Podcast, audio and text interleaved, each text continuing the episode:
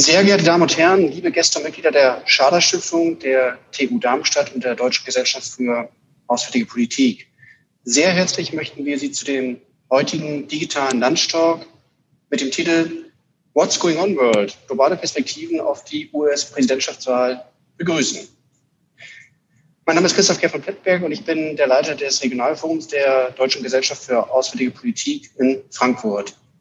Ich freue mich sehr, dass wir vor allem im organisatorischen Zusammenspiel mit Herrn Dr. Tobias Robischon und Herrn Dennis Weiß im Blick auf die Wahlen in den USA nach unserer gemeinsamen Veranstaltung vom 29. September mit dem heutigen Format fortsetzen. Ich möchte an dieser Stelle beiden Herren ganz besonders für die Initiative, Vorbereitung und Organisation dieses heutigen Talks danken. Dr. Robischon und Herr Weiß werden im weiteren Verlauf des Talks die Moderation dann auch übernehmen. Ganz besonders freuen wir uns heute mit Herrn Rafael Castro Alegria, Herrn Professor Dr. Andreas Freitag, Professor Dr. Peter Oliver Löw und die Kirsten Tedlow, vier ausgewiesene Außenpolitik-Experten von unterschiedlichen Thinktanks gewonnen zu haben, die die amerikanischen Wahlen aus der, Pers aus der Perspektive Osteuropas, Zentralafrikas, Lateinamerikas und Südostasiens heraus diskutieren werden. Die deutschen Sichtweisen auf die US-Wahlen sind uns allgegenwärtig. Doch was wissen wir über Perspektiven andernorts? Wie wird die an, noch anstehende Wahlentscheidung, ist ja noch alles offen, in den USA und anderen Weltregionen wahrgenommen? Welche Auswirkungen erwartet man dort von der Wahl, insbesondere für die internationalen Beziehungen? Lieber Herr Dr. Robischon, lieber Herr Weiß, the floor is yours. Ja, ich darf auch begrüßen, ich darf auch begrüßen äh, aus der Schader Stiftung, aus unserem bisschen improvisierten Webinarstudio für die Schader Stiftung. Mein Name ist Tobias Robischon. Direkt neben mir sitzt Dennis Weiß. Wir sind beide Referenten äh, der Schader Stiftung und führen Sie heute durch dieses äh, gemeinsame Webinar. Das war Herr Kerr von Plettenberg vorhin, der Sie direkt begrüßt hat von unserem Projektpartner Deutsche Gesellschaft für Auswärtige Politik. Ich darf Sie auch noch recht herzlich grüßen von unseren weiteren Projektpartnern vom Institut für Politikwissenschaft an der Technischen Universität Darmstadt, die uns bei der Vorbereitung hier viel geholfen haben, aber jetzt gerade persönlich nicht präsent sein können. Äh, der Ablauf wird kurz und knapp sein. Wir beginnen mit der Perspektive Osteuropa das ist äh, Professor Peter Oliver Löw vom Deutschen Polen-Institut. Dann gehen wir weiter nach Zentralafrika, schauen uns dort diese Perspektive an, um schließlich nach Südostasien zu wechseln, deren Perspektive auf die US-Wahlen und was das für sie bedeutet. Und schließlich enden wir in Lateinamerika und fragen uns, was ist da die Perspektive auf das, was politisch in den Vereinigten Staaten passiert. Wenn wir diese vier Experten gehört haben, ist, besteht die Möglichkeit zu fragen. Nutzen Sie bitte die Frage-Antwort, die F&A-Möglichkeit, die Ihnen der Zoom-Client bietet. Schreiben Sie dort Ihre Fragen rein. Nachdem wir alle Impulse gehört haben, werden wir Ihre Fragen präsentieren, den Experten stellen und helfen uns dann äh, interessante Antworten und vertiefende Diskussionen. Wir beginnen jetzt mit mit Peter Oliver Löw, ich möchte noch zwei Ergänzungen hinzufügen. Bitte kommentieren Sie auch, während äh, die Impulse vorgetragen werden. Wir versuchen das alles aufzunehmen, also nicht warten, bis alles durch ist. Ähm, Frau Tatlau ist natürlich für China in erster Linie, nicht für Südostasien, sondern für China. Danke für den Hinweis, das, danke. Ja, werde ich auch äh, bei ja. Gelegenheit noch sagen. Also die Impulse werden nacheinander gehalten. Wir bewegen uns im Rahmen acht bis zehn Minuten bei den jeweiligen Expertinnen. Und beginnen werden wir hier in Darmstadt mit Professor Dr. Peter Oliver Löw. Er ist Direktor hier im Deutschen Polen-Institut und als Historiker natürlich einer, den wir fragen können, wenn es um Beziehungen und um Auswirkungen dieser Wahl geht. Herr Löw, the floor is yours, um das jetzt weiterzugeben. Ja, vielen Dank, meine sehr verehrten Damen und Herren. Polen hat eine Special Relationship mit den Vereinigten Staaten. Und um es vorwegzunehmen, wenn Trump gewinnen würde, was wir ja alle noch nicht genau wissen, dann würden zumindest in der Regierungslager in Polen die Sektkorken knallen. Polens Special Relationship mit den USA ist aber nicht so ähm, wichtig und so intensiv, dass es die Schlagzeilen in den letzten Wochen beherrscht hätte. Die Schlagzeilen in Polen wurden a beherrscht von der Pandemie und von den wachsenden Zahlen. Heute wieder 25.000 Neuansteckungen. Da ist die Kurve noch nicht abgeflacht worden. Und auf der anderen Seite waren die Schlagzeilen bestimmt von den ähm, massiven Protesten gegen die Abtreibungsgesetzgebung, die hier die Schlagzeilen beherrscht haben. Dennoch, die Wahlen sind wichtig, äh, sind auch wichtig, weil die USA eine der absolut zentralen außenpolitischen Partner Polens sind. Warum ist das so? Das hat historische Gründe. Die USA waren seit dem letzten Drittel des 19. Jahrhunderts Sehnsuchtshorizont für Menschen in allen Teilungsgebieten Polens. Eine Auswanderung setzte ein, die bis ähm, in die ähm, bis in die Zwischenkriegszeit hinein andauerte und auch in der Nachkriegszeit immer noch weiter sich äh, vollzog, so dass wir in den Vereinigten Staaten von Amerika heute bis zu zehn Millionen Menschen leben haben, die direkte Herkunft aus Polen nachweisen können oder den sogenannten Migrationshintergrund besitzen. Polen hat, äh, die USA haben sich am Ende des Ersten Weltkriegs massiv für die Wiederentstehung Polens eingesetzt. Sie waren nach dem Zweiten Weltkrieg natürlich ähm, der Akteur in der Weltpolitik, der am massivsten sich gegen die Sowjetunion und die sowjetische Hegemonie auch in Ostmitteleuropa ähm, entgegenstemmten. All das hat Sympathien ähm, in Polen ähm, hervorgerufen. Gleichzeitig ähm, vergaß man in Polen nie, dass man mit den Nachbarn Deutschland und Russland seine unterschiedlichen Erfahrungen hatte. Das Misstrauen ist groß, auch ein Misstrauen gegenüber Frankreich und anderen Ländern in Europa und insbesondere auch gegenüber der Europäischen Union, vor allem gegenüber ihrer außen- und sicherheitspolitischen Handlungsfähigkeit. Die Nähe zu den USA ist dabei prinzipiell parteiübergreifend in Polen verankert erinnern wir uns, es war eine Mitte-Links-Koalition in Polen, die 2003 beschloss, dass das Land gemeinsam mit, der, mit den USA in der Koalition der Willigen mit in den Irak einmarschierte. Und Verteidigungsminister Rumsfeld schwärmte damals schon von einem neuen Europa, das er in Polen und den umliegenden Staaten sah, die sich aus, erst kurz zuvor aus der sowjetischen Hegemonie befreit hatten. Heute regiert in Polen eine nationalpopulistische Regierung, die ebenfalls große Stücke auf ihre besonderen Beziehungen zu Washington hält. Diesmal zu Donald Trump. Es war eine außenpolitische Leitlinie der Peace-Regierung seit dem Regierungsantritt 2015, die Dominanz eines liberalen Brüssels in der Europäischen Union aufzuwiegen mit einer Special Relationship mit Großbritannien und insbesondere mit den USA. Und der kurz darauf gewählte Donald Trump schien die Möglichkeit zu bieten, diese Beziehungen auch noch zu vertiefen. Verschiedene Ereignisse unterstützten das. Die russische Aggression in der Ukraine, aber auch der trotz aller Proteste vorangetriebene Bau von Nord Stream 2 in der Ostsee. Die polnische Politik reagierte, indem sie es etwa zur Priorität erklärte, die militärische Zusammenarbeit mit den USA zu intensivieren einer der ersten Schritte der neuen Regierung 2015, 2016 war es, einen großen Rüstungsauftrag ähm, mit Airbus ähm, zu lösen, nicht weiter zu verfolgen und stattdessen zu versuchen, amerikanische Hubschrauber zu beschaffen. Das ist bis heute nicht wirklich umgesetzt worden, aber äh, dieser Auftrag ist damals gecancelt worden, hat große Verstörungen, auch mit ähm, diplomatische Verstörungen mit Paris hervorgerufen. Es ist dann aber gelungen, größere US-amerikanische Truppenkontingente nach Polen zu bringen. Auch der bereits beschlossene, aber noch nicht wirklich vollzogene Abzug US-amerikanischer ähm, Truppen aus Deutschland soll ja zum Teil nach Polen umgelenkt werden. Das alles ist sehr im Sinne der Regierung in Warschau. Und auch äh, der angedachte große US-amerikanische Militärstützpunkt in Pommern, der zeitweise als Fort Trump ähm, äh, bekannt wurde, ist bislang nicht so realisiert worden.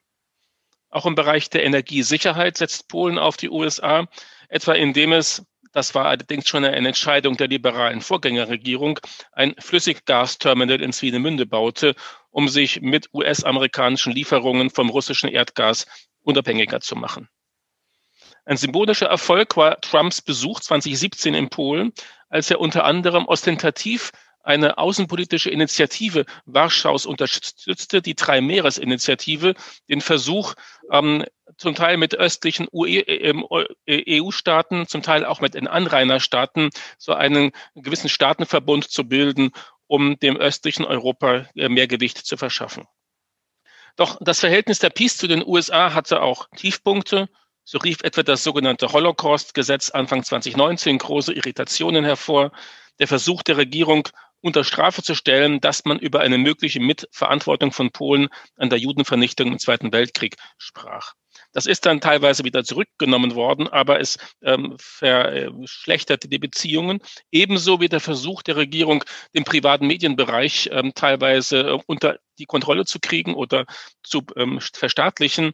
Der größte oppositionelle, der größte private Fernsehkanal in Polen, TVN, befindet sich im amerikanischen Besitz und da hat dann mehrfach die US-amerikanische Botschafterin in Polen ihr Veto eingelegt, dass das nicht verstaatlicht werden dürfe. Wie sind nun die Sympathien der polnischen Bevölkerung verteilt? Nach einer aktuellen Bertelsmann-Studie ist Polen das einzige größere EU-Land, in dem vor den Wahlen eine knappe Mehrheit der Befragten meinte, sie würden sich einen Sieg von Trump wünschen.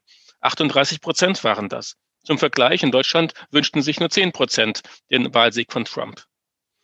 Bezeichnend ist es, dass im, ähm, als, als es im polnischen Präsidentschaftswahlkampf vor wenigen Monaten spitz auf Knopf stand, dass Amtsinhaber Andrzej Duda kurz vor dem zweiten Wahlgang nach Washington chattete, um sich zu einem Fotoshooting mit Trump zu treffen, ähm, in der Hoffnung, dadurch nochmal ein paar Prozentpunkte mehr im Wahlkampf zu ähm, bekommen. Und das scheint auch gewirkt zu haben.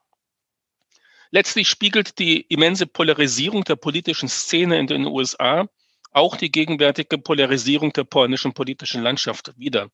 Rechtspopulistische Regierungen befinden sich in beiden Ländern in Konfrontation zu liberalen und linken Kräften.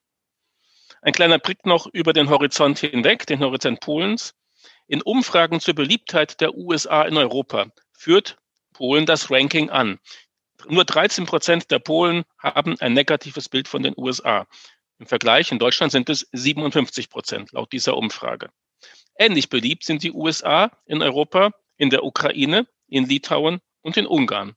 Also zusammen mit Polen sind das die Speerspitzen der, der Amerika-Freunde in Europa.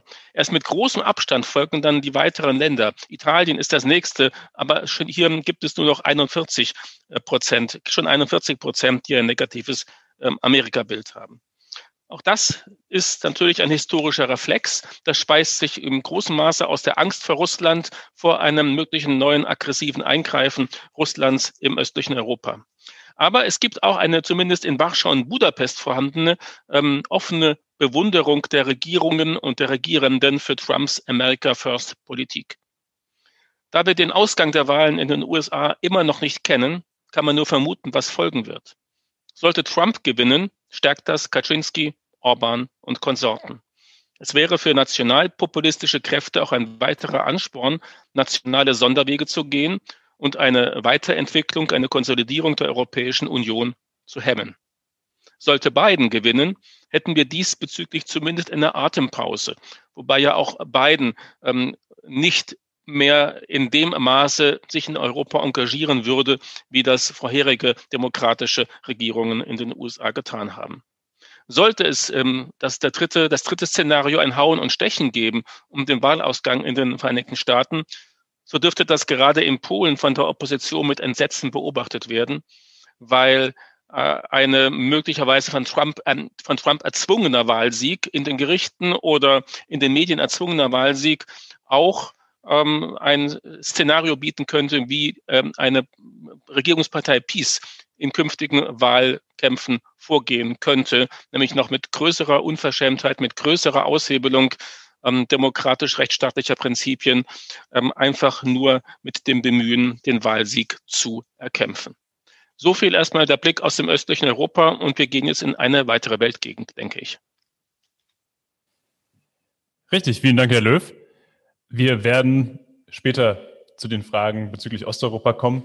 Wir springen jetzt erstmal in die weitere Weltregion und zwar über Jena springen wir nach Afrika.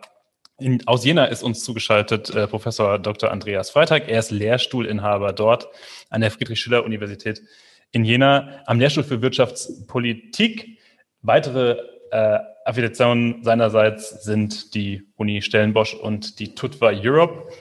Wir haben die Verbindung aufgebaut. Ich sehe Herrn Freitag. Sie haben das Wort. Bitte. Noch die Stummschaltung.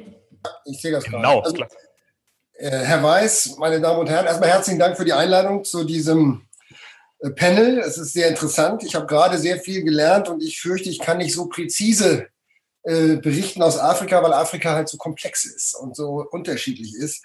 Deswegen habe ich mir überlegt, ich würde gerne kurz die Sicht ähm, in Afrika ein bisschen ähm, ausschnittsweise auf die USA und auf die gegenwärtige Wahl ähm, berichten. Dann das Verhältnis der USA zum, zum afrikanischen Kontinent äh, kurz beleuchten. Das in den Kontext allgemeiner Außenpolitik stellen, um dann vielleicht eine Prognose zu riskieren, die natürlich genauso unabhängig, äh, so, so, so äh, unsicher ist wie die Prognose des Wahlausgangs. Ähm, in, in Afrika ähm, hat man das Gefühl, dass in den letzten Jahren äh, der China besonders wichtig wurde, weil China auch anders als die USA oder die Europäische Union keinerlei Ansprüche an Rechtsstaatlichkeit, Korruptionsfreiheit und ähnliches stellt, wenn es um Investitionen geht. Ja, da können wir die Seidenstraße nehmen, wir können aber auch andere Investitionen nehmen. Und ähm, die Zusammenarbeit zwischen chinesisch, der chinesischen Regierung, chinesischen Unternehmen und afrikanischen Regierungen ist stark angestiegen. Was nicht heißt, dass die USA dort nicht investiv tätig wäre. Dazu komme ich gleich noch. Aber insgesamt hat, äh, sagen wir mal, der, ein, ein demokratisches oder demo, haben demokratische Prinzipien mit Blick auf Partner äh, für viele afrikanische Regierungen keine so fundamentale Bedeutung, wie das vielleicht bei uns äh, gewünscht und erstrebenswert ist.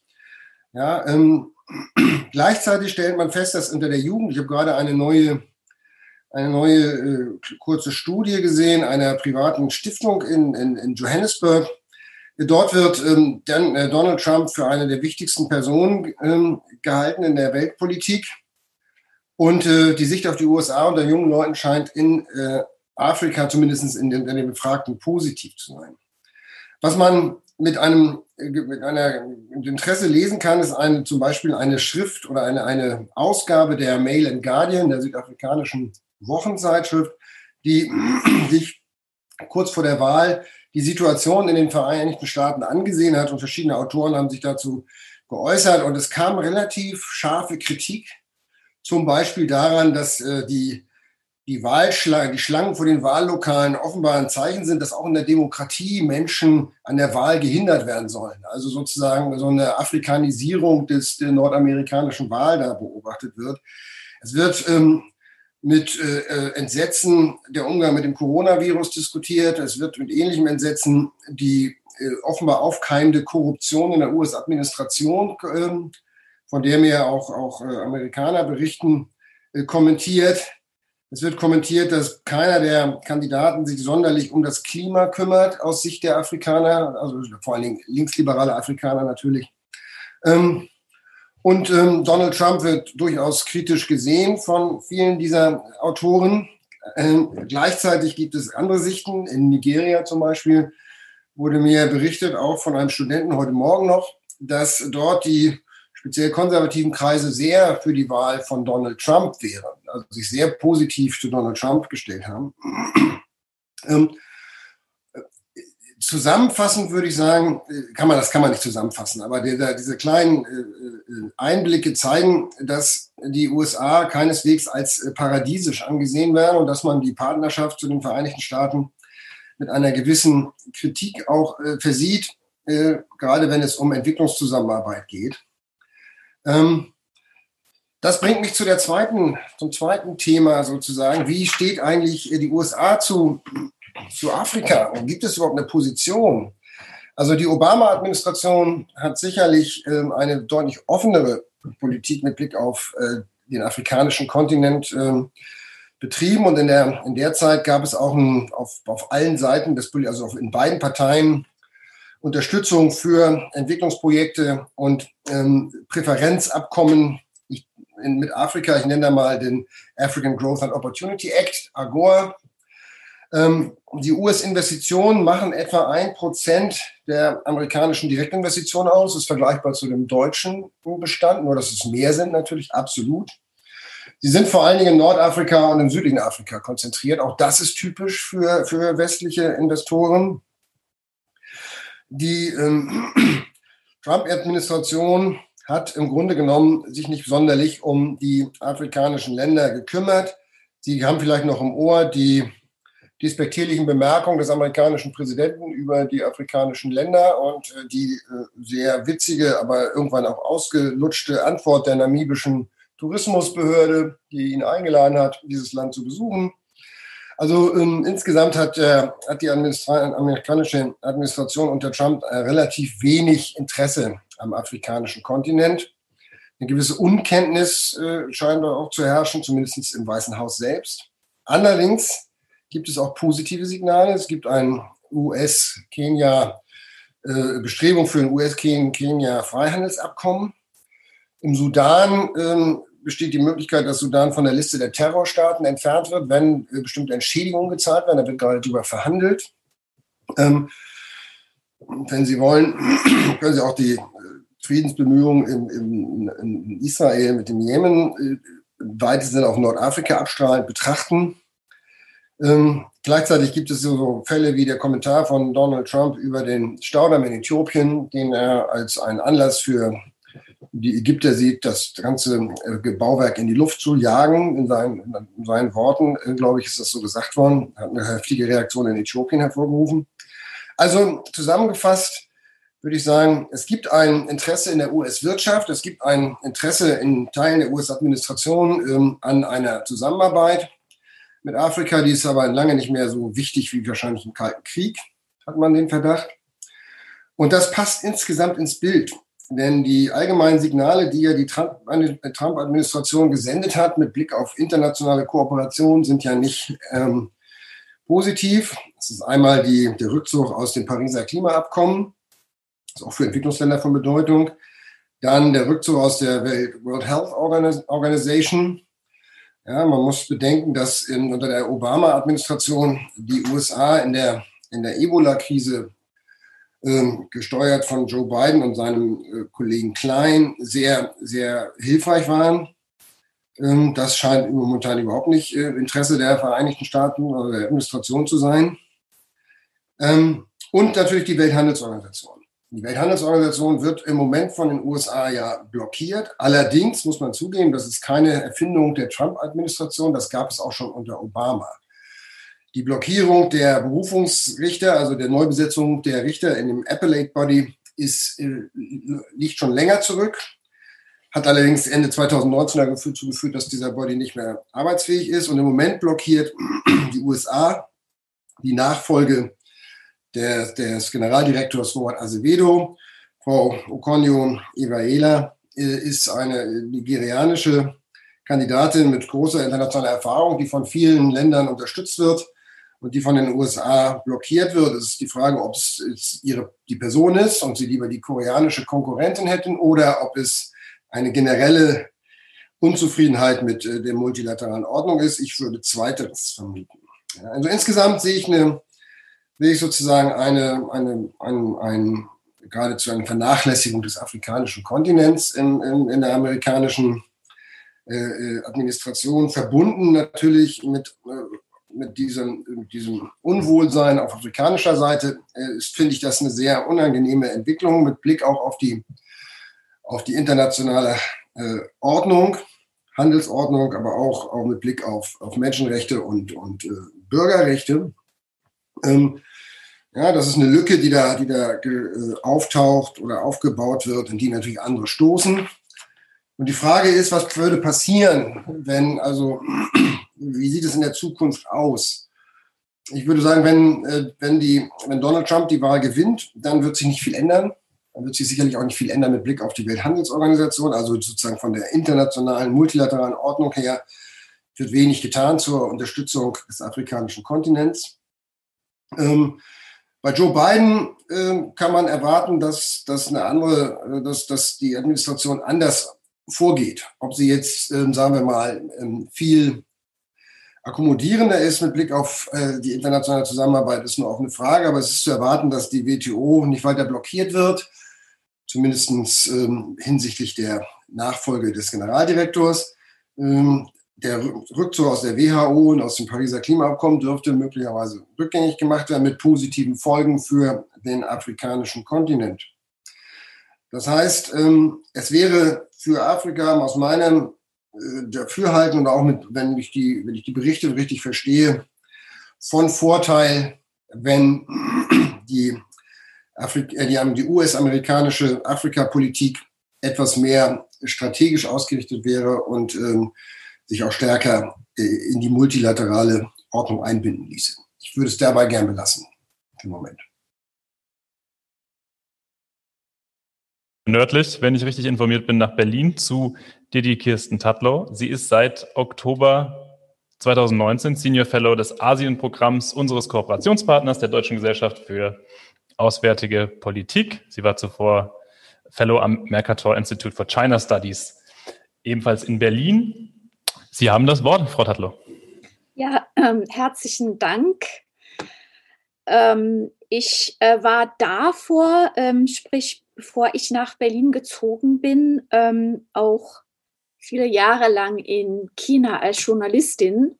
Äh, erst für meine äh, Heimatszeitung sozusagen, die South China Morning Post von Hongkong und dann für die New York Times. Und ich wollte doch ganz kurz äh, eine kleine Geschichte erzählen, als Donald Trump zum ersten Mal 2016 gewählt wurde, ähm, hat er auch zum ersten Mal ähm, ein Telefonat angenommen oder hat je, irgendwelche US-Präsidenten in sehr, sehr langer Zeit ein Telefonat angenommen aus Taipei von Frau Tsai Ing-wen, die Präsidentin äh, von Taiwan. Und ähm, das hat vielen geschockt, weil das eigentlich jetzt sehr gegen den US-Außenpolitik-Konsens äh, ging. Aber es hat auch vielen, vor allem unter den Journalisten, ähm, auch etwas, ähm, wie soll ich sagen, das hat uns auch äh, etwas beeindruckt, denn viele fanden das eigentlich endlich relativ ja gut, dass man endlich mal mehr Aufmerksamkeit auch auf Taiwan gibt und dass es äh, diese Isolation, die über den Jahren immer tiefer geworden ist für 24 Millionen Leuten dort, ähm, endlich mal angesprochen wurde. Gut, es war natürlich kontrovers und wir sehen jetzt in diesen vier Jahren, diese kontroverse Angehungsweise hat sich äh, nur vertieft. Ich wollte aber auch ähm, etwas zurückgehen in die Geschichte. Ähm, die KPCH in Peking, was ja nicht nur China sehr stark steuert, sondern einen sehr großen Einfluss auf Südostasien, auf äh, anderswo in der Welt auch inzwischen, also immer größer übt, auf direkte und indirekte Art und Weise ähm, und auch auf uns natürlich in Europa und auf den Staaten. Ähm, hatte schon immer sozusagen die USA ins Visier als ähm, ein ja, Feindbild, anfangs durch Mao, wurde dann äh, in, wieder in die Welt gerufen von Xi Jinping, der jetzige Generalsekretär des KPCHs. Ähm, und das ist halt fast Tradition in, in China. Und ich denke, das ist etwas, was wir in den letzten Jahrzehnten fast vergessen haben, wo man ja versucht hat, sehr stark zu engagieren. Und ähm, das ist natürlich wichtig, weil wenn Donald Trump jetzt doch wieder gewinnt und es sieht auch, wir wissen ja nicht, aber es sieht auch etwas so aus, muss ich schon mal sagen inzwischen, ähm,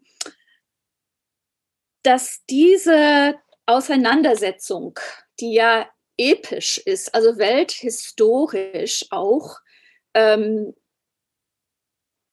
zwischen den USA und China, das wird sich natürlich nur vertiefen.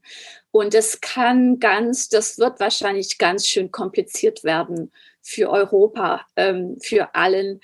Aber ich denke, wenn man den Blick aus Asien nimmt zum Beispiel, ich nehme mal, ich habe schon Taiwan erwähnt, das sind in Taiwan sehr viele, die sich freuen würden, wenn Trump jetzt an die Macht kommt, weil sie einfach ihre eigene ähm, und sehr, äh, äh, wie soll ich sagen, also sehr starke politische Interesse haben, auch zur Selbstverteidigung. Äh, wir müssen uns auch daran erinnern, dass jetzt China fast täglich und im November jetzt drei, vier Mal schon äh, diese militärische ähm, Grenze, die ist eine de facto Grenze zwischen Taiwan und China überschritten hat mit Kampfflugzeugen. Es geht täglich los jetzt in der Taiwan Strait und man hat in Taiwan, ja, es ist eine heikle Situation. Ähm, heute, ich habe kurz mal nachgeschaut, bevor wir hier anfingen, ähm, heute in Baidu, der große Search Engine in China, äh, war Nummer eins, Thema Nummer eins jetzt nicht die amerikanische Wahl, sondern irgend, also eine Statement, ähm, was es zu bedeuten hat, dass China jetzt ständig diese Taiwan Strait überquert mit militärischen Mitteln. Ähm, und es hat damit zu tun, aus Pekinger Sicht, dass natürlich ähm, Taiwan als Sacred Territory äh, Chinas gilt und da ist ja da ist äh, wenig ähm, Sauerstoff in dieses Argument zu bringen sozusagen. You can't bring much air into that debate in, in China. So sieht die so sieht die KPCH halt diese Situation. Hongkong ähm, auch kompliziert im Moment natürlich. Sehr viele mögen Trump jetzt nicht unbedingt. Aber auch, man sieht in den äh, ähm, Demonstrationen, die wir sehr, sehr lange hatten jetzt dort, äh, viele amerikanische Flaggen wehen. Ähm, und wiederum, äh, die Leute freunden sich mit denen an, die für sie sprechen. Ich, ich denke, das ist auch völlig menschlich äh, nachzuvollziehen und insofern da auch gewisse Unterstützung.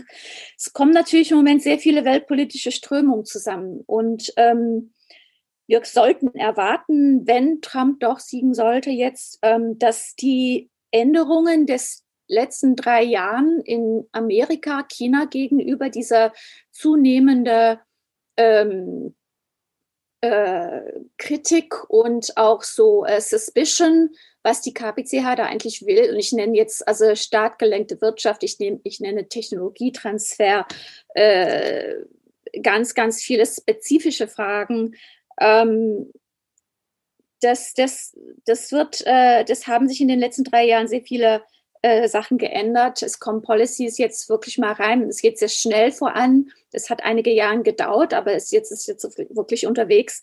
Das wird wohl so weit so gehen. Und ich denke, ähm, was die Zukunft angeht, auch so Future-Themen, ja, ähm, more of the same, würde ich sagen. Und ich denke, ich kann auch da mal äh, aufhören. Dankeschön. Danke, Frau Tatlow. Wir haben noch eine finale Perspektive, bevor wir uns die Fragerunde begeben. Und zwar schalten wir dazu nach Hamburg. Dort sitzt Rafael Castro. Er ist Research Fellow am GIGA. Das GIGA ist das German Institute for Global and Area Studies. Und er berichtet ein wenig aus der Perspektive Lateinamerikas. Vielen Dank, dass Sie dabei sind. Sie haben das Wort, Herr Castro.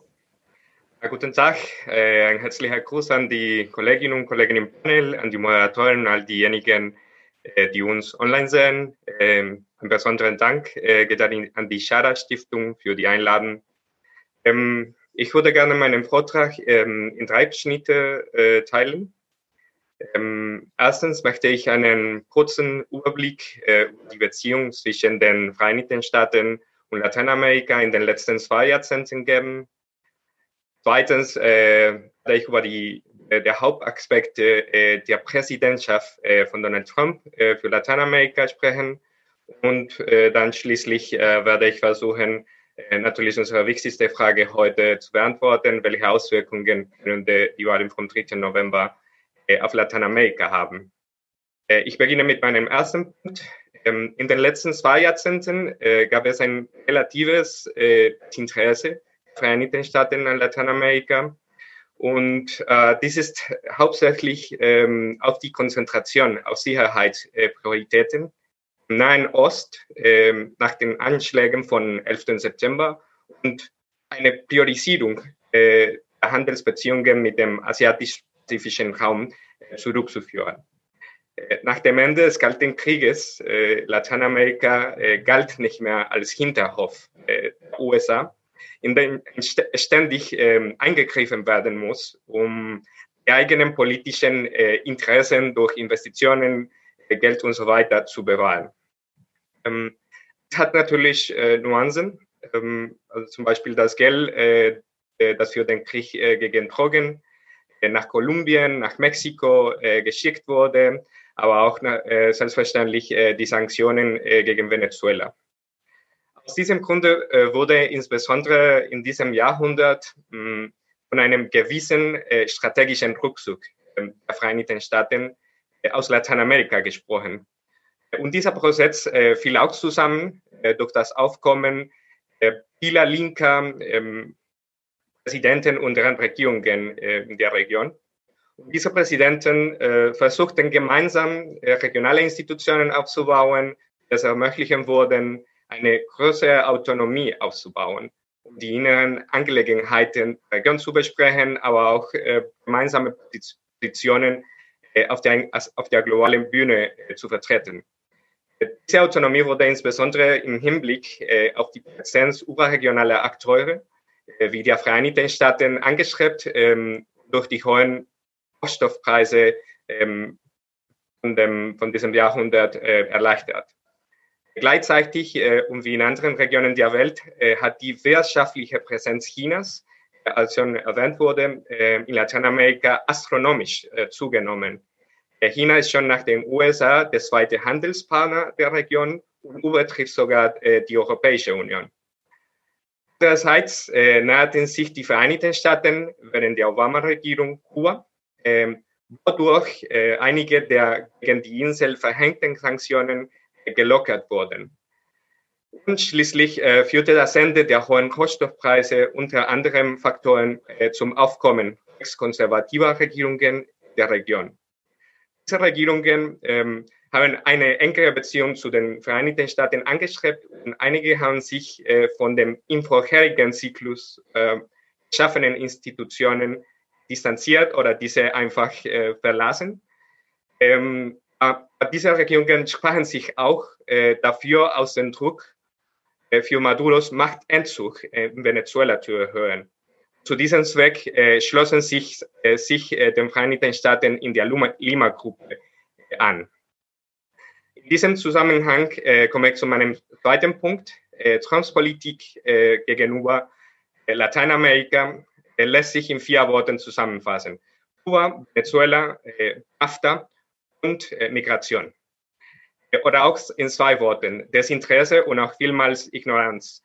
Ähm, muss ich sofort an die, an die, oder für mich die perfekte Metapher ähm, von, dieser, von dieser Politik ist einmal äh, ein Moderator, während der Trump, ähm, während Trump-Zeit äh, hat ein, ein, Moderator bei Fox News ähm, über diese drei mexikanische Länder da in Lateinamerika gesprochen. Ähm, das zeigt auch äh, meiner Meinung nach, ähm, dass Trump auch von der, von der Region äh, vielmals weiß. Äh, Donald Trump hat Lateinamerika zum Beispiel nur einmal besucht, äh, was für mich ein großes Interesse äh, zeigt. Und selbst, selbst diesem Fall war es nur für den 20 gipfel äh, in Buenos Aires. Er sagte auch seine Teilnahme am Hemispheric Summit of the Americas ab, war der erste amerikanische Präsident, der dies tut. Und zum Vergleich äh, nur ein Beispiel zu erwähnen, Obama war 15 Mal äh, in Lateinamerika während, sein, äh, seiner Zeit äh, im Amt. Ähm, nach der Neuverhandlung des NAFTA-Abkommens, ähm, das ist North American Free Trade Agreement, äh, und der erzwungenen Nutzung Mexikos als Puffer für die Migration, hat das Thema jedoch äh, in dessen Rhetorik Bedeutung verloren. Äh, mit Ausnahme natürlich der wiederkehrenden fremdenfeindlichen rassistischen Äußerungen und seines Versuchs, eine Grenzmauer zu bauen, äh, da waren zum Beispiel die Fotos von Kindern in Käfigen und die Trennung von Familien äh, sehr schockierend äh, für, für die ganze Region. Ähm, zum Nachteil auch äh, der Beziehungen der, äh, zur Region hat Trump äh, Geld für die zentralamerikanischen Länder gekürzt, ihnen vorgewor vorgeworfen, nicht genug getan zu haben, um die Migration in die USA zu verhindern. Er hat auch historische Partner der USA in der Region wie Kolumbien angegriffen, äh, in dem er Präsident Duque zum Beispiel gedroht hat, Kolumbien für seinen Kampf gegen Drogen zu zertifizieren. Wie in anderen Regionen und weltweit hat sich die Trump-Regierung negativ auch auf den interamerikanischen und südamerikanischen Multilateralismus ausgewirkt. Äh, Inbegriff davon war der Traditionsbruch, dass die Interamerikanische Entwicklungsbank immer einen lateinamerikanischen Präsidenten hat. Mit der Wahl eines US-Amerikaners, äh, Mauricio Clarone, äh, gebrochen wurde, trotz Proteste aus mehreren lateinamerikanischen Ländern. Der anderen Seite haben sich äh, Brasilien, haben Brasilien und die USA äh, ihre Mittel von der Panamerikanischen Gesundheitsorganisation abgezogen dass diese wehrlos und unterfinanziert macht, äh, wenn es darum geht, äh, besonders lateinamerikanische Länder äh, während der Pandemie zu unterstützen. Ebenfalls im Anklang mit seinem globalen Diskurs hat die Trump-Regierung auf Chinas wachsende wirtschaftliche Präsenz in der Region als Bedrohung für die Sicherheit der USA hingewiesen. Aus diesem Grund wurde die America's Grow Initiative ins Leben gerufen, die einige als Gegengewicht, Gegengewicht äh, zur chinesischen Infrastrukturinitiative betrachteten. Äh, diese Initiative hatte aber jedoch äh, bisher keine Auswirkungen. Ähm, außerdem in Bezug auf seine Politik in Venezuela hat Trump seine wichtigsten Karten schnell und kann man sagen ohne entscheidende Ergebnisse gespielt. Äh, das waren die ähm, Anerkennung von Juan Guaido als Präsident Venezuelas und das Ölembargo gab es am Ende auch äh, verschieden, Meinungsverschiedenheiten mit seinem ehemaligen äh, Sicherheitsberater äh, Bolton. Ähm, außerdem in Bezug auf Kuba hat Trump die von der Regierung, von der Obama-Regierung vorgebrachten Maßnahmen zur Wiederherstellung der Beziehungen zur Insel rückgängig gemacht. Äh, und schließlich äh, sagen einige voraus, äh, dass eine Trump-Niederlage einen Dominoeffekt für andere populistische Präsidenten Lateinamerikas wie Jair Bolsonaro in Brasilien erzeugen könnte. Ähm, Guardian hat auch ähm, vor kurzem berichtet, dass es gibt auch Mexikaner, die für Trump sind, weil sie sehen Ähnlichkeiten zwischen ihrem Präsidenten und Donald Trump. Äh, davon bin ich aber weniger überzeugt, weil was äh, die Umfragen zeigen, ist dass generell die Lateinamerika, äh, die Lateinamerikaner sind ähm, für Biden ähm, in dieser Wahl. Und damit komme ich zu meinem dritten und letzten Punkt. Was können wir denn von den Wahlergebnissen erwarten? Hier wurde, werde ich mich ein bisschen auf äh, Biden fokussieren, dass ich so viel schon über Trump gesprochen habe. Äh, und hier können wir sagen, auch, dass äh, mit keinem der Kandidaten wird es aufgrund des relativen Desinteresses äh, der Vereinigten Staaten an der Region drastische Veränderungen äh, für ganz Lateinamerika geben. Joe Biden könnten wir allgemein äh, eine Tonänderung in Richtung Lateinamerika erwarten. Ähm, es wurde auch ein relativ größeres Interesse und Wissen geben, der Obamas Hauptdelegierter in der Region war und einige spezifische Änderungen in Bezug auf deren wie ähm, eine offenere Politik äh, gegenüber Kuba, die von, von Barack Obama, aber auch nicht so schnell äh, dieser Rückkehr. Ähm, mindestens nicht in seinem ersten äh, Amtsjahr. Zweitens, äh, mehr Zusammenarbeit für die Entwicklung, äh, wo Biden schon, schon 4 Milliarden äh, Dollar Hilfe für zentralamerikanische Länder versprochen hat, um die massive Migration äh, zu verhindern. Äh, dieser Kandidat hat auch versprochen, äh, die Abschiebungen provisorisch zu stoppen und die Einwanderungspolitik der USA zu überprüfen. Ähm, an, dieser, an dieser Stelle ähm, muss ich sagen, sei jedoch daran erinnert, äh, dass während der Obama-Regierung drei Millionen Menschen ohne Papiere ebenfalls abgeschoben wurden. Ähm, viertens, eine, st eine stärkere Betonung des Umweltproblems. Äh, Joe Biden hat Bolsonaros Reaktion zum Beispiel auf die Brände im Amazonas, Amazonasgebiet äh, kritisiert und er hat auch gesprochen, Unterstützung von der Welt äh, für ihren Schutz zu erhalten. Ähm, gegen, äh, also im Gegensatz hat Trump zum Beispiel ähm, gratuliert und haben eine, eine, gute, eine gute Beziehung. Ähm, das kennt er aber äh, auch Nachfrage nach Öl, also diese, diese Umweltproblems-Ansatz, äh, äh, die Nachfrage nach Öl und Rohstoffpreise reduzieren, äh, von der die lateinamerikanischen Länder super abhängig sind. Ähm, viertens, letztens äh, wäre ich auch eine neue Betonung der Korruptionsbekämpfung, Demokratie und äh, Freiheit in Mittelamerika zu erwarten.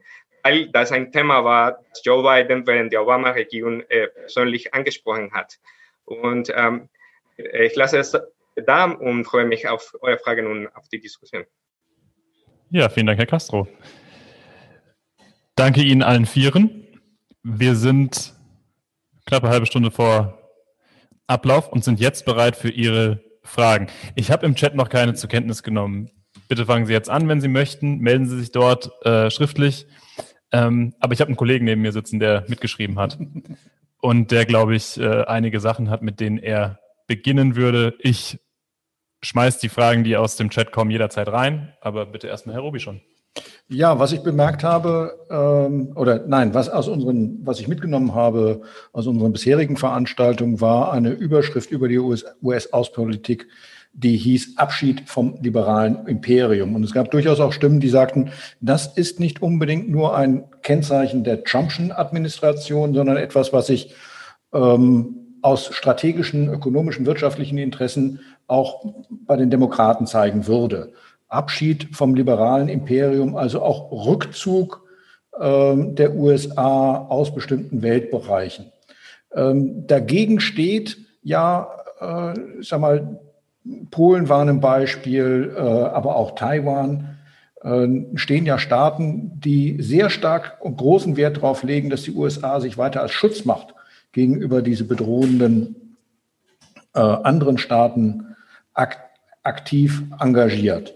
Ich frage mich jetzt, wer, das wäre jetzt nun eine, mehr eine Frage Richtung Lateinamerika und äh, Afrika, inwieweit dort dieses Thema Schutzmacht ähm, eine, eine Rolle spielt in der Beurteilung der Rolle der US-Politik für die Region. Sie dürfen sich jetzt jederzeit einschalten. Sowohl Herr Castro als auch Herr Freitag. Bitte Herr Freitag zunächst. Fang mal an. Also ich kann, ich, ich habe selbst ähm, nie die Wahrnehmung, dass äh, in Afrika diese Schutzmachtfunktion von besonderer Bedeutung ist.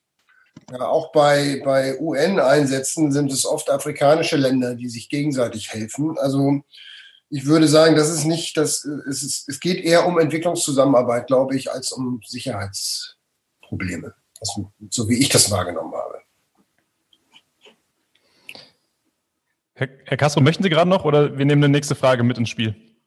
Ähm, also ich wollte nur äh, kurz äh, nachfragen, wenn, wenn wir über Schutzmacht äh, sprechen, sprechen wir so wie die USA in, in anderen Regionen diese Rolle als äh, sozusagen Demokratie- und Freiheitverteidiger ähm, spielt oder was, äh, was meinten Sie damit? Das, das habe ich nicht so gut verstanden. Nein, ich wollte nur das aufgreifen, was in den Impulsen angesprochen wurde. Unmittelbare Sicherheit äh, gegenüber einem aggressiven Akt, also Polen, osteuropäische Staaten gegenüber einem befürchteten aggressiven Akt Russlands, Taiwan natürlich ganz offensichtlich gegen einen befürchteten aggressiven Akt einer Okkupation durch China. Äh, das spielt äh, in Lateinamerika und in Afrika sicherlich nicht eine prominente Rolle, aber möglicherweise gibt es eben da doch Aspekte und danach wollte ich fragen. Okay. Ähm, sowas, ähm, Trump hat äh, diese, diese Präsenz von China zum Beispiel äh, vielmals erwähnt, aber ich glaube, als Gegengewicht hat, hat er am Ende nicht so viel äh, dagegen gemacht. Und äh, da nicht so viele äh, ähm, Konflikte zwischen die lateinamerikanischen Ländern äh, oder ja, besondere Interesse von den Chinesen gibt, dann ist das nicht so, nicht so klar. Ähm, Besonderes hat Trump sich äh, auf diese Migration und, und Handel, Handelthemen fokussiert. Und ich glaube, dass auch mit beiden, das würde sich nicht so viel ändern. Äh, ähm, außerdem, dass es so ein, eine kubanische Revolution oder ein ähm, chilenischen Allende geben. Ne? Das, da hat, ähm, das ist ähm, als, als erwähnt ähm, sehr anderes von der, von, in, während des Kalten Krieges. Dankeschön. Ich nehme mal die erste äh, Bemerkung aus, der, aus dem Chat mit auf. Und zwar schreibt Stefan Kaczmarek.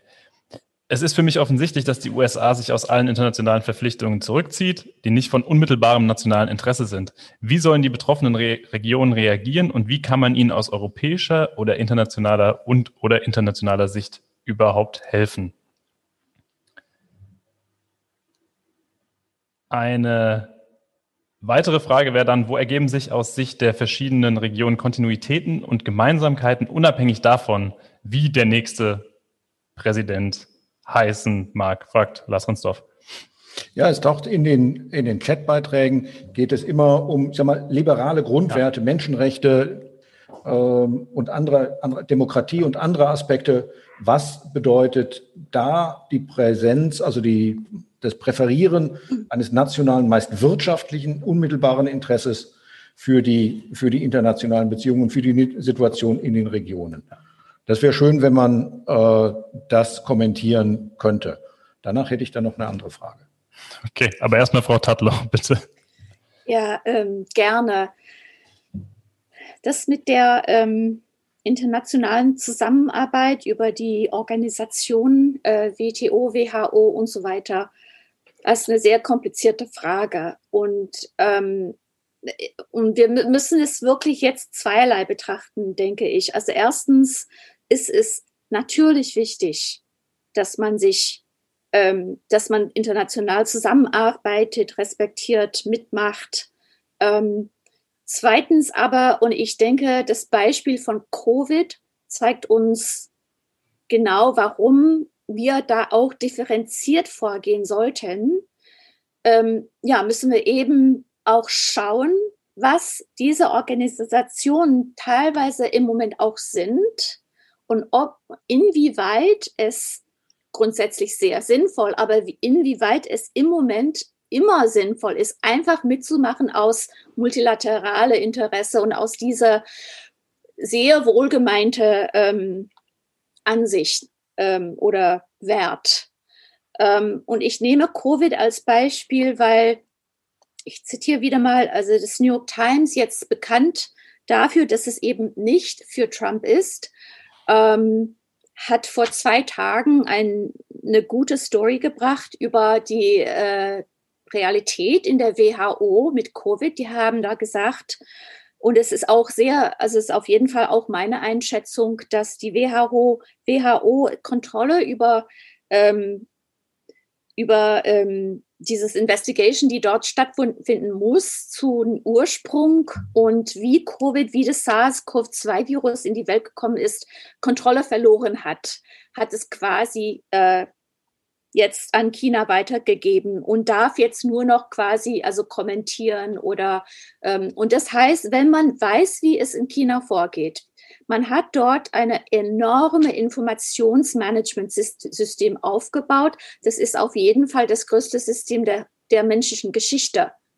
Absolut. Wir haben im Jahr um die vier Millionen ähm, Nachrichten, die von den von chinesischen Staat fließen ins Binnen-Nachrichten-Landscape ähm, sozusagen, um die Menschen mitzubringen, zu beeinflussen, zu informieren, was sie wissen sollen, was sie nicht wissen sollen. Es ist einfach so ein Information Management Landscape, absolut ein riesiges.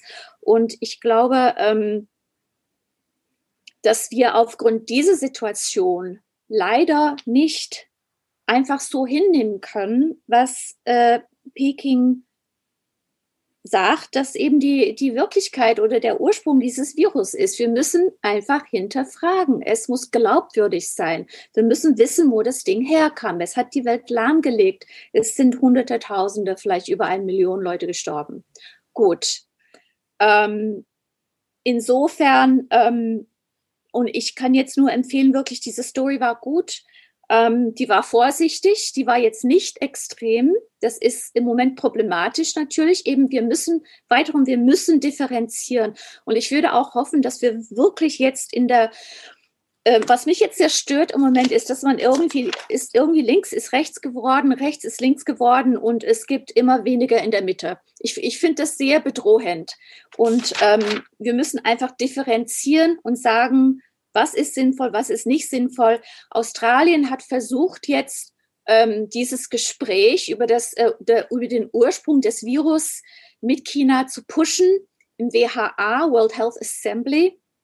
Ähm, und da hat man gesehen, was passiert ist. Es ist sofort gedroht werden, es sei, es sei jetzt Kaugummi an der Schuh von China so hat das Außenministerium oder das Global Times, es war eins von, es ist manchmal sehr, äh, wirklich äh, sehr ähnlich, ähm, äh, Australien beschrieben. Das war höchst aggressiv, nicht wahr? Und ich denke auch ähm, wiederum, wir müssen differenzieren, was da sinnvoll ist und nicht einfach mitzumachen, also aus Glaube an irgendetwas, was wir natürlich alle mögen aber einfach mal kritisch zu bleiben. Dankeschön. Ja, vielen Dank, Frau Tatlow. Eine ganz wichtige Frage habe ich hier noch äh, bekommen in Bezug auf das Verhältnis USA-China. Was oder wird sich die US-Politik gegenüber China im Falle eines Wahlsiegs von Biden ändern? Wo ist da der Unterschied zwischen Trump und Biden? Weil das ist ja USA, China, das Verhältnis ist ja offensichtlich weltweit eine zentrale Frage.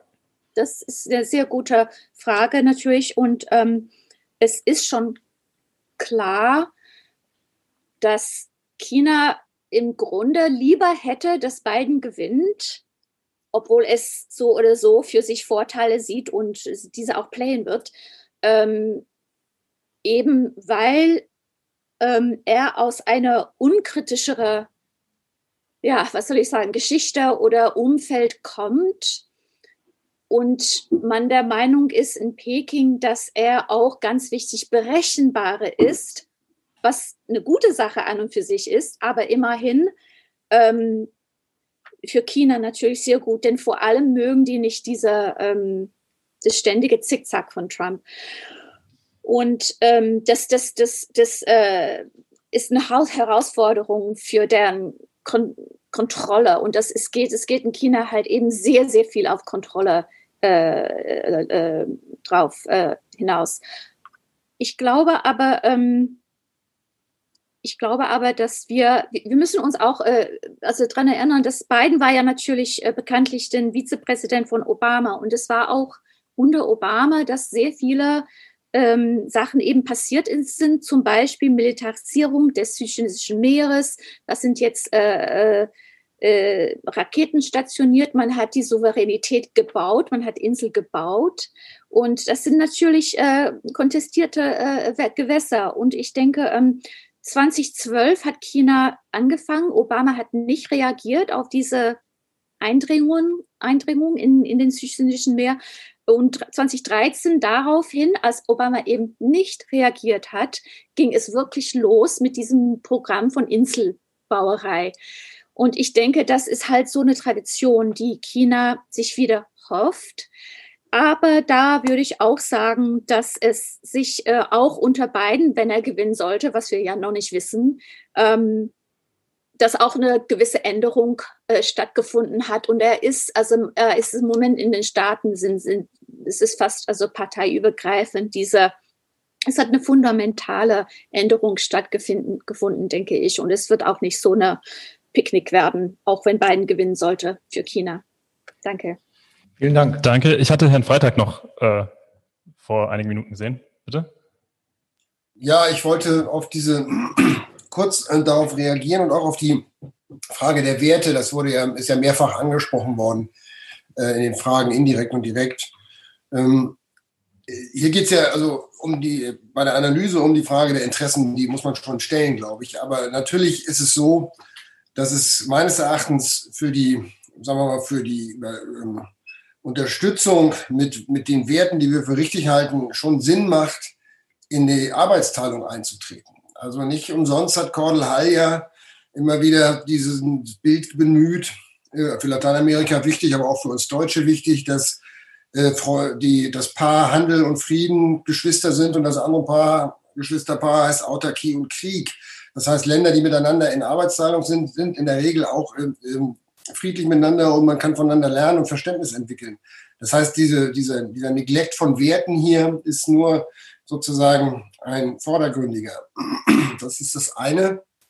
Also insofern bin ich sehr dafür, dass man die Arbeitsteilung intensiviert. Das beantwortet auch ein bisschen die Frage von Frau Adomarco. Ähm, ich halte es für richtig zu investieren. Ich halte es nicht für gut, wenn nur ähm, ressourcenorientiert investiert wird und äh, sozusagen nur so ein, so ein, strategisch kurzfristiger Blick da in, äh, herrscht und möglicherweise auch nicht so, ähm, äh, nicht, äh, es ist nicht gut, nur in, in, in, militärische Dinge zu investieren. Da bin ich bei Ihnen. Äh, und was die internationale Organisation angeht, da muss es trotzdem, man kann, es ist richtig, ich habe das auch gelesen, nicht jetzt diesen Bericht, aber dass die WHO da unter, unter berechtigter Kritik auch stand. Ich weiß nicht, ob das genug ist, um zu sagen, da machen wir nicht mehr mit und wir geben quasi jetzt die, wir geben das Preis, das Terrain für diejenigen, die ganz andere Absichten haben. Ähm, und deshalb finde ich es wichtig, dass die multilaterale Ordnung irgendwie an allen Ecken und Enden aufrechterhalten wird. Und das kann ja nur plurilateral geschehen. Wenn die Welthandelsorganisation sich äh, nicht komplett abschaffen will, dann muss es demnächst eine Abkehr vom Konsensusprinzip geben. Und die wird es geben, wenn die Amerikaner weiter blockieren, dann würde ich vermuten, dass irgendwann die anderen Mitglieder Plurilaterals äh, vereinbaren in verschiedener äh, Intensität und, und Hinsicht und auf diese Weise das Ganze wesentlich geöffnet wird, aber trotzdem nach wie vor eine irgendwie eine globale Ordnung herrscht. Eine Frage aus dem Chat haben wir da noch. Was kann die EU tun, um wieder in einen konstruktiven Dialog zu kommen, um diesen Multilateralismus weiter wieder zu stärken? Be bevor wir zur EU kommen, ich hatte Sie gesehen, Herr Castro. Wollen Sie gerade noch äh, anschließen an das, was ah, vorher? Ja, so, ja, genau. Ich wollte nur ganz kurz äh, etwas äh, zu diesem Thema äh, Multilateralismus und gut, dass es äh, nochmal äh, mit der Frage mit der EU kommt. Ähm, äh, weil erstens äh, würde ich sagen, dass ähm, dieser äh, liberalen, internationalen liberalen Ordnung ähm, sollten auch äh, keine Beerdigung haben für etwas, äh, das es nie gab. Äh, und damit meine ich, äh, dass natürlich diese internationale liberale Ordnung hatte auch Probleme. dass äh, so nur ein Rückkehr zur Normalität sozusagen ist, glaube ich, ähm, momentan nicht ähm, wünschen und auch nicht so möglich, wie, manchmal es dargestellt wird. Da diese internationale liberale Ordnung, wenn wir es richtig verteidigen möchten, wir müssen es auch reformieren, um es integrativer zu machen. Äh, dort fand ich zum Beispiel diese Initiative für Multilateralismus äh, von äh, Deutschland und Frankreich interessant. Dran sollte, sollte man gemacht werden, aber das ist auf jeden Fall super wichtig. Ich glaube, dass mit dieser Welle von dem Populismus sollten wir auch eine überzeugendere und weniger technische Darstellung des Multilateralismus haben. Diese einfache Antworten, dass die Populisten dann zeigen, müssen auch gekämpft werden. Und das, da sind wir weniger arrogant gegenüber Emotionen in der Politik. es handelt sich um welche Emotionen wollen wir sozusagen begeistern ähm, als Verteidiger dieser, dieser Ordnung. Und äh, wenn Europa nicht nur Zuschauer der US-China-Konfrontation sein will, da würde ich sagen, äh, dass äh, Europa muss auch ein bisschen mehr darüber nachdenken, um wen äh, sie wirtschaftlich abhängig sein wollen. Insbesondere äh, in dieser Zeit, wo die Interdependenz auch als Waffe ähm, genutzt wird. Und insbesondere über, da muss, muss man auch über Werte nachdenken äh, wer teilt unsere Werte? Und da muss, äh, glaube ich, ganz stark, Europa muss auf andere Regionen schauen, die auch ihre Werte zum Beispiel ähm, teilen. Darf ich da was ganz Kurzes sagen, bitte? Klar. Ähm, genau, danke schön. Also zum Thema ähm, Multilateralismus, WHO, WTO. Ich glaube, ähm, was Herrn Freitag gesagt hat, ja, ich glaube, ähm, dass die USA weggegangen sind aus der WHO, ist ein Zeichen dafür, und jetzt nicht nur WHO, klar, äh, Human Rights Council bei der UNO, ähm, WTO bahnt sich an und so, ist ein Zeichen dafür, inwieweit sie schon der Meinung sind, dass die wirklich ähm, jetzt die Kontrolle über diese Organis Organisation verloren haben, die sie doch auch lange teilweise hatten. Und der Grund dafür ist natürlich, dass China jetzt wirklich jahrzehntelang daran gearbeitet hat, ja, sich da reinzuarbeiten, gut, ähm, und ganz, wirklich ganz andere Werte da vorstellt. Also es war die Frage in, in Chatlist von Werte, geht es keinem um die Werte? Doch, es geht den Leuten um die Werte. Und ich glaube, wir müssen ja nur nach, äh, ich werde Xinjiang erwähnen. Es sind genozidiale Aktivitäten dort los, auf keine Frage. Das hat sich schon, das wissen wir schon inzwischen. Also wer das jetzt einfach jetzt übersieht oder so oder nicht, nicht ein, ähm, jetzt nicht versteht, äh, als Teil des ganzen Bildes, dann denke ich, äh, schaut, also verliert da an, an Übersicht und an Detail und an Zusammenstellung des ganzen Problems. Also wir müssen da wirklich, es geht dann wirklich doch um ähm, Wertefragen. Und ähm, das war wohl der, der Kernpunkt. Also ich, ich, ich weiß, viele bedauern, ich bedauere es auch sehr, dass, dass man weggeht. Aber ich glaube, es ist wirklich inzwischen so weit gegangen in den Staaten, in der Topline-Analyse und so. Und das ist dann auch überparteilich. Ähm, wird nicht alles, wird nicht immer so express, aber es ist im Grunde, ähm, dass man meint, man kann da relativ wenig noch retten. Und ich glaube, das ist für uns jetzt ähm, eine viel, viel wichtigere Frage, was wir machen können in Europa zum Beispiel dagegen zu pushen, als, als wir noch schon verstanden haben, sozusagen. Dankeschön. Ja, wir haben noch eine Reihe von Fragen, die sich unmittelbar äh, mit der Wahl beschäftigen und dem Wahlgang äh, und was Trump im Moment sagt. Das würden wir gerne zurückstellen. Mhm. Aber ein Punkt, denk, da drin, denke ich, ist, ist sehr interessant, nämlich die Rolle der äh, Menschen, die in den USA wählen und ihren ja, Herkunftsländern oder den Herkunftsländern ihrer Vorfahren. Was das für eine Rolle spielt, hat Herr Löw ganz am Anfang gesagt. Zehn Millionen US-Amerikaner haben eine polnische Herkunft, eine polnische Herkunft ihrer, äh, ihrer Vorfahren.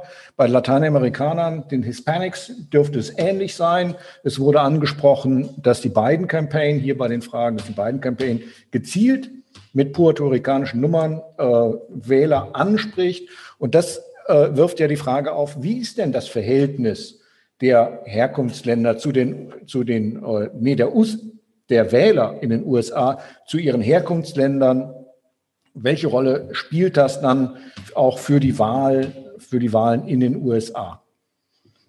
Absolut. Die würde ich auch gleich in die Runde geben. Es ist nur deshalb wahnsinnig spannend, weil die ähm, die Wählerinnen bei dem Turnout vergangene, vergangene Nacht oder bei der Wahl gestern, vor allem die der Latinos und Latinas, ja dann doch eher sogar für Trump gestimmt haben, vor allem in den Swing States, was vorher nicht zu erwarten war. Das heißt, zu Beginn, als man raus, als man sehen konnte, dass die Wählerschaft weniger weiß war als in den Vorjahren und das ja als positives Zeichen erstmal für, für Biden Harris gewählt hat, und dann aber gemerkt hat, oh je, in Florida und in Texas und an der Grenze sind viele äh, der Latinos und Latinas ähm, dann doch zu Trump und Pence übergesprungen. Also womit hängt das zusammen? Sinnbildlich natürlich für verschiedene Hintergründe. Ja, klar, bitte, Herr Gassen. Ja, ähm, also das stimmt schon, was, äh, was wir gesehen haben ähm, dass die Latinos, äh, besonders äh, von, von, was wir schon von den Ergebnissen äh, in Florida äh, wissen, ist, dass die Latinos ähm, äh, für Trump. Ähm, da muss ich leider sagen, dass das hat auch zu tun, ähm, dass die Latinos, äh, die da sind, besonders ähm, diese Narrative äh, um, verteidigen noch diese Narrative des Kalten Krieges, äh, wo dann auch äh, Trump äh, Biden als äh, Sozialist oder Castro-Chavista beschuldigt hat. Und das hat auf jeden Fall ähm, irgendwie äh, eine Auswirkung gehabt, dass sie dann Trump gewählt haben, die dann äh, glaubten, dass äh, Biden für eine offene Politik für Kuba, dann vielleicht eine schwächere Politik äh, für Venezuela würden. Ähm, da muss man sagen, dass der, diese dieser Darstellung äh, gewonnen hat, auch wenn das äh, nicht unbedingt stimmt, stimmt wenn, äh, als ich es ähm, erläutert habe, dass äh, eigentlich was Trump auch ähm, gegen Kuba und gegen Venezuela gemacht hat äh, oder gegen diesen Regierungen äh, auch nicht so viele Auswirkungen hatte. Äh, und dann bei dem wäre mehr Beispiel beim Thema Venezuela für eine, eine Antwort mit multilateralen Institutionen gewesen äh, was in so Long Term sozusagen äh, finde ich, dass äh, das sein wurde. Und dann, ähm, dann sehen wir auch eine andere Erklärung, ähm, die schon vor den Wahlen ähm, gegeben wurde, und ist, dass die jüngeren Latinos äh, sind mehr für Biden, besonders äh, die Frauen, aber die la lateinamerikanische Männer und da manche haben auch mit diesen Stereotypen von den Latino-Macho ein bisschen gespielt, äh, dass äh, irgendwie dass Trump irgendwie das auch symbolisiert. No? Das Megan manch, manchmal, das, das haben wir auch manchmal gesehen mit der positiven ähm, Einschätzung, die äh, zum Beispiel Wladimir Putin oder andere äh, so Strongmen ähm, Lateinamerika haben. Nicht unbedingt, weil die gut sind, sondern weil sie diese ähm, der klassische äh, Macho irgendwie symbolisieren. Ne? Da, da, muss ich sagen, dass es gibt noch äh, ein paar Daten, die, die noch dazu sprechen, äh, besonders für die lateinamerikanischen Männer. Ja, ich habe hier noch, oder? Moment. Ich hatte Herrn Löw noch gerade gesehen, ah, deswegen wollte ich das kurz ja, äh, weitergeben. Ja, vielleicht nur ganz kurz über diese Bedeutung der Diasporen in, in den USA für den Wahlausgang. Ähm, das ist gerade bei den europäischen Diasporen in den Staaten oft so, dass sie eher konservativ orientiert sind, eher ähm, ähm, den Republikanern nahestehen als den Demokraten. Das kann man nicht immer so verallgemeinern, aber das ist eine Tendenz, die insbesondere auch bei den Polen zu sehen ist. Und was auch interessant ist, aus diesen diasporischen Communities ähm, bilden sich dann so Brücken zurück in die Heimatgesellschaften, über die auch so ein Ideologietransfer stattfindet. Das sieht man in Polen ziemlich deutlich, wo einige Akteure rund um das Regierungslager, um diese nationalpopulistische Regierung ähm, mit einem Bein in den Staaten verankert sind und diese Diskurse ähm, mit zurückbringen, auch so ein ja, katholischen oder christlichen Fundamentalismus, der reexportiert wird, reimportiert wird äh, in, nach Europa. Und das beeinflusst wiederum politische politisches Geschehen, politische Diskurse in Europa zunehmen. Das sehen wir gerade in Polen mit der Anti-LGBT-Bewegung und mit der ähm, Abtreibungskampagne. Das sind äh, Dinge, die letztlich äh, maßgeblich in den Vereinigten Staaten wurzeln. Ja, da, Herr Löw, vielleicht direkt weiter. Ich habe hier ähm, eine Frage.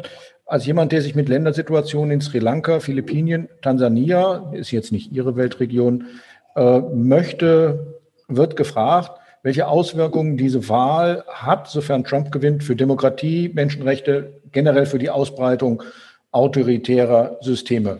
Sie sagen im Moment, das ist der direkte Draht in Polen zu bestimmten Kreisen in den, äh, in den USA.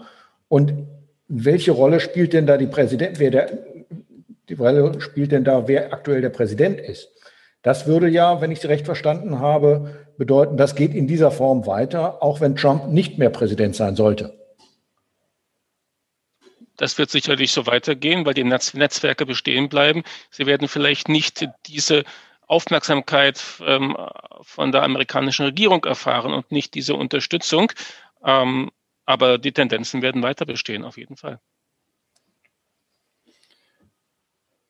Gut, wir sind fast am Ende unserer Zeit angekommen. Ich möchte eine Sache noch quasi als Schlussrunde mit reinnehmen. Ähm, das hatten wir noch gar nicht als Thema groß besprochen. Äh, kommt von unserer ehemaligen Kollegin Nora Schierenbeck, deswegen möchte ich es eigentlich noch mit einbringen. Falls Trump das Wahlergebnis nicht akzeptieren sollte, was denken Sie, wie werden sich die internationalen äh, Trump-Befürworter äußern und positionieren? Oder werden, sie sich, äh, werden sich die anderen Länder erst einmal aus dem Wahlprozess, noch nicht dem Ergebnis, raushalten? Oder werden sie vorher laut?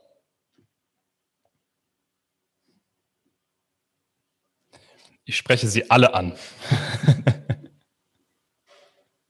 Äh, ich würde nur kurz sagen, äh, dass was wir mindestens von Brasilien, äh, von Bolsonaro, erwarten können, ist, dass er auch bestimmen würde, dass Trump das macht äh, weil der auch diese Autoritätstendenzen hat. Und das sehen wir auch zum Beispiel in, in manchen von den Präsidenten in äh, Zentralamerika, zum Beispiel Bukele in El Salvador und so weiter. Äh, das werden wir die wahrscheinlich grüßen. Aber ich finde generell, dass die lateinamerikanischen Länder würden einfach warten, ähm, was äh, die US-amerikanischen Institutionen da mitmachen. Natürlich ist da Supreme Court, aber auch der, der Armee äh, sind die Entscheidungsträger wenn er die, die Wahl, äh, den Wahlbetrug weiter äh, aufruft. Nur die Bemerkung von äh, Frau Adomarco nehme ich schon mit rein. Äh, natürlich haben ihm einige schon gratuliert. Aber Herr Löw, bitte. Es wird sicherlich für viele Länder, für viele ähm, liberale Systeme ein enormes Problem werden, wenn ähm, Trump gewinnt oder wenn es diese, diese Hängepartie gibt und die ständige ähm, Anzweifelung des, eines, eines Biden-Sieges. Das wird liberale Demokratien ähm, oder auch konservative Demokratien, wie wir es im östlichen Europa haben, vor gewaltige Herausforderungen stellen, weil sie letztlich ihre demokratischen Traditionen ja auch zum Teil auf die ähm, auf das US-amerikanische Vorbild zurückführen und seit Jahrzehnten immer wieder äh, diesem Vorbild an Demokratie nacheifern. Und wenn sich das quasi vor ihren Augen zerlegt, dieses Vorbild, dann muss man entweder äh, sagen, okay, wir machen das jetzt ähnlich und werden uns auch mal als Demokratie vielleicht zerlegen, oder wir schauen, ob wir nicht anderen Vorbildern stärker nacheifern können und alternative ähm, Staatsmodelle oder Staatsideen entwickeln können. Herr Freitag? Dann Frau Tatlau. Ähm, ich würde dem zustimmen. Ich, was Afrika angeht, würde ich denken, dass einfach die Regierungen, die ohnehin schon Schwierigkeiten haben, Wahlergebnisse zu akzeptieren, wenn sie nicht in ihre Richtung gehen, äh, jetzt äh, erst recht sich bestärkt fühlen und vor allen Dingen auf Ermahnungen aus dem Westen mit Blick auf die Wahrung von, von Menschen- und Bürgerrechten mit entsprechenden Kommentaren beantworten. Also das ist sicherlich kein ermutigendes Signal für demokratische Prozesse im, im subsaharischen Afrika im Prinzip, wenn es so käme, wie beschrieben.